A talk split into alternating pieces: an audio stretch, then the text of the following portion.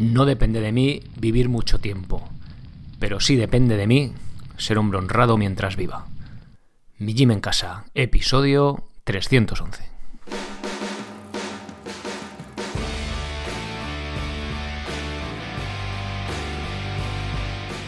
Muy buenos días a todos, bienvenidos a un nuevo episodio del podcast de Mi Gym en casa, el programa, la radio donde hablamos de entrenamiento y de alimentación desde un punto de vista diferente e independiente. Y como no todo en la vida es comer y entrenar, pues también hablamos de estilo de vida, minimalismo, estoicismo, ese, todos estos aspectos parece fáciles en teoría, pero un poco más complejos en la práctica.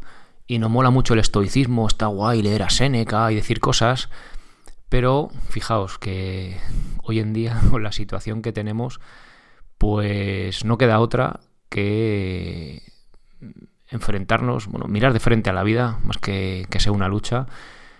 Y mm, desde mi punto de vista creo que el, pues el estoicismo es algo que, que nos puede ayudar al menos a ver las cosas desde otro punto de vista. Eh, me habéis pedido alguna carta de, de, Séneca que tuviera que ver pues un poco con la situación actual, ¿no? Hoy voy a hablar de la muerte es el, último miedo a cruzar, ¿no? La última frontera y Séneca, pues en su carta número 93 del libro Cartas de un estoico, de las epístolas morales, también llamado, habla a su amigo Lucilio precisamente de, de esto, ¿no? De, de, este último, último miedo.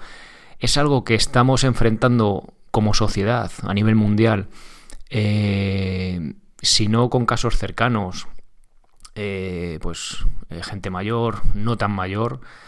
Eh, y bueno, y al fin y al cabo, pues es un miedo, ¿no? Que aunque no sea un caso cercano el que nos pasa, pues siempre está ahí, ¿no? De cómo pasará esto si, si, nos, si nos infectamos y tal. Siempre es algo que está ahí como un miedito que tenemos ahí, ¿no? Hay gente que ha llegado incluso un poco a, a psicosis y tal, pero bueno, es un miedo que, pues creo que al final es algo de lo que no nos vamos a escapar. Eso parece que tenemos que tenerlo claro que sea más tarde o más temprano, pues como dice Seneca, al fin y al cabo es algo que no depende de nosotros, ¿no?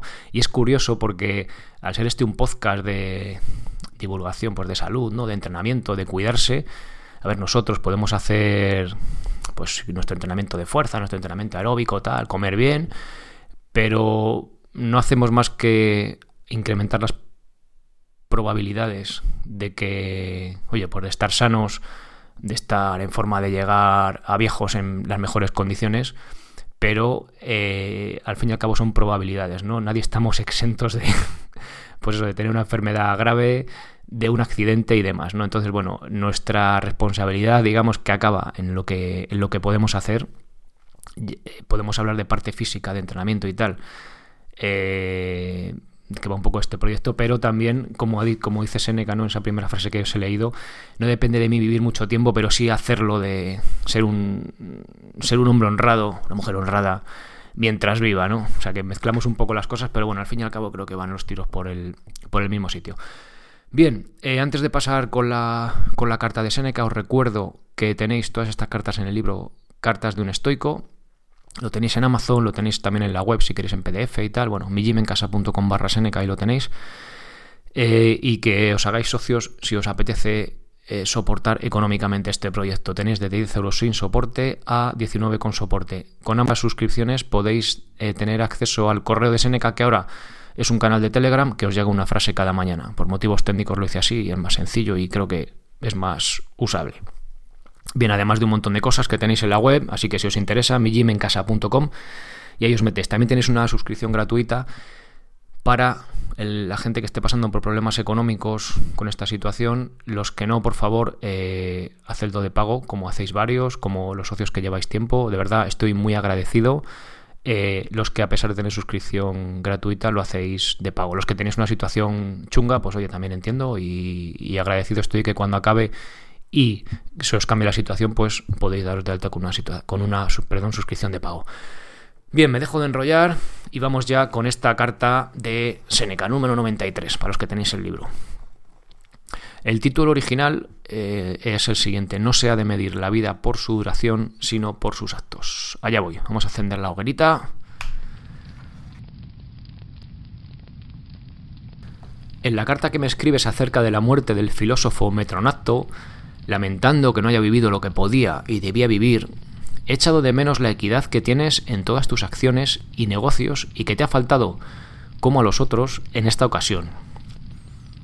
Se encuentran muchos que son equitativos con los hombres y pocos que lo sean con los dioses. Diariamente nos quejamos del destino. ¿Por qué fue arrebatado aquel en medio de su carrera? ¿Por qué no muere este otro? ¿Por qué se prolonga la vejez tan gravosa para el que la tiene y para los demás? Te ruego que me digas qué te parece más razonable, que tú obedezcas a la naturaleza o que la naturaleza te obedezca a ti. ¿Qué te importa partir un poco antes de un lugar de donde al fin has de partir? Nuestro cuidado no ha de ser vivir mucho tiempo, sino vivir bastante, porque lo primero depende del destino y lo segundo de nuestra conducta. Siempre es larga la vida cuando es completa. Ahora bien, es completa cuando el alma ha adquirido el bien a que estaba destinada y se ha hecho dueña de su conducta. ¿De qué le sirven a aquel hombre a los 80 años que ha pasado en la holganza, no ha vivido ese tiempo, se ha limitado a permanecer en la vida. No ha muerto tarde, sino despacio. Ha vivido 80 años, pero es necesario ver desde qué día cuentas el tiempo de su muerte. Por el contrario, este otro ha muerto muy joven, pero ha cumplido todos los deberes del buen ciudadano, del buen hijo y del buen amigo, habiendo llenado todas las obligaciones. Aunque su edad no es avanzada, su vida está completa.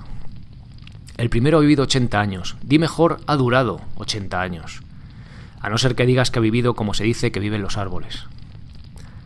Te ruego, querido Lucilio, hagamos de manera que nuestra vida sea como las cosas preciosas, que tienen más peso que extensión. Midámosla por las acciones y no por el tiempo. ¿Quieres saber en qué difiere ese hombre vigoroso que ha ascendido al sumo bien, después de haber experimentado todas las desgracias de la condición humana, de aquel otro cargado de muchos años? El uno vive después de su muerte, el otro está muerto antes de morir. Honremos, pues, y contentos en el número de los dichosos, al que ha empleado bien el poco tiempo que se le ha concedido, porque ha reconocido y seguido la luz de la verdad. Se ha distinguido del vulgo y ha mostrado su fortaleza durante su vida. Algunas veces gozó de días buenos, algunas también, como suele acontecer, se nubló el brillo de su estrella, ¿Por qué quieres saber cuánto ha vivido? Lo bastante para pasar a la posteridad y hacer estimable su memoria. No rechazaría yo una vida larga, aunque no crea que sería menos feliz siendo corta, porque no cuento con el último día que el amor de la vida podría prometerme, convencido como estoy de que no hay ninguno que no pueda ser el último. ¿Por qué me preguntas si soy joven aún y cuántos años puedo tener? Poco importa, tengo los míos. Así como un hombre puede ser bien proporcionado con escasa estatura, puede encontrarse vida perfecta con mediana duración. La edad debe colocarse en el número de las cosas extrañas. No depende de mí vivir mucho tiempo, pero sí depende de mí ser hombre honrado mientras viva. Pídeme solamente que no pase mis días en la oscuridad y que ocupe mi vida sin dejar que se deslice inútilmente. ¿Quieres saber cuál es la mayor extensión de la vida? Vivir hasta haber adquirido la sabiduría. El que ha llegado a ella puede decir que ha llegado no a un fin dilatado, sino al máximo, que se gloríe confiadamente, que dé gracias a los dioses y se congratule y agradezca a la naturaleza haber existido. Puede hacerlo con razón, porque ha devuelto la vida mejor que la ha recibido. Mostró el ejemplo del hombre honrado e hizo ver su dignidad y grandeza. Si se hubiese prolongado el término de su vida hubiera sido sin duda igual al pasado. ¿Cuán poco vivimos? y sin embargo queremos tener el conocimiento de todas las cosas. Sabemos cuáles son los principios que tanto elevan a, la naturaleza, cómo ordena el mundo, cómo regula las estaciones y los años, cómo ha reunido todo lo que estaba disperso, haciendo de ella misma su propio fin. Sabemos que los astros giran por el impulso que les es natural y que, exceptuando la Tierra, todas las cosas van arrastradas en continuo movimiento. Sabemos cómo se adelanta la luna al sol y por qué, siendo más lenta, le deja la espalda, aunque aquel sea mucho más rápido, cómo recibe y pierde enseguida la luz, lo que hace la noche y lo que vuelve a traer el día. Mas es necesario subir al cielo desde donde se verán todas estas cosas más de cerca. Esta esperanza, dice el sabio, y el convencimiento de que tengo abierto el camino para volver a la compañía de los dioses, no me hará partir con mayor decisión. He merecido el honor de ser admitido allí. He estado ya entre ellos dirigiéndoles frecuentemente mis pensamientos y recibiendo los que ellos me han enviado. Pero aunque se me arrebatase de este mundo sin que quedase nada de mí, aunque nada restase del hombre después de su muerte, no saldría de este mundo con menos resolución, aunque no hubiese de pasar a ningún otro. Pero no ha vivido tanto como podía vivir. ¿No sabes que hay libros muy pequeños que son, sin embargo, útiles y muy estimables? ¿Sabes que no se hace caso de los anales de Tanusio y cómo se les llama? Hay personas cuya vida es tan larga como estos anales. ¿Crees que un gladiador es más dichoso porque le maten al final y no en medio del espectáculo? ¿Y que puede encontrarse alguno tan apasionado de la vida que prefiriese ser degollado en el espoliario que perecer en la arena? Pasamos los unos delante de los otros con intervalos muy cortos. La muerte no perdona a nadie. El que mata sigue muy de cerca al que mató. Un momento es este que tanto nos preocupa. ¿Qué importa el tiempo que evitas lo que no puedes evitar? Adiós.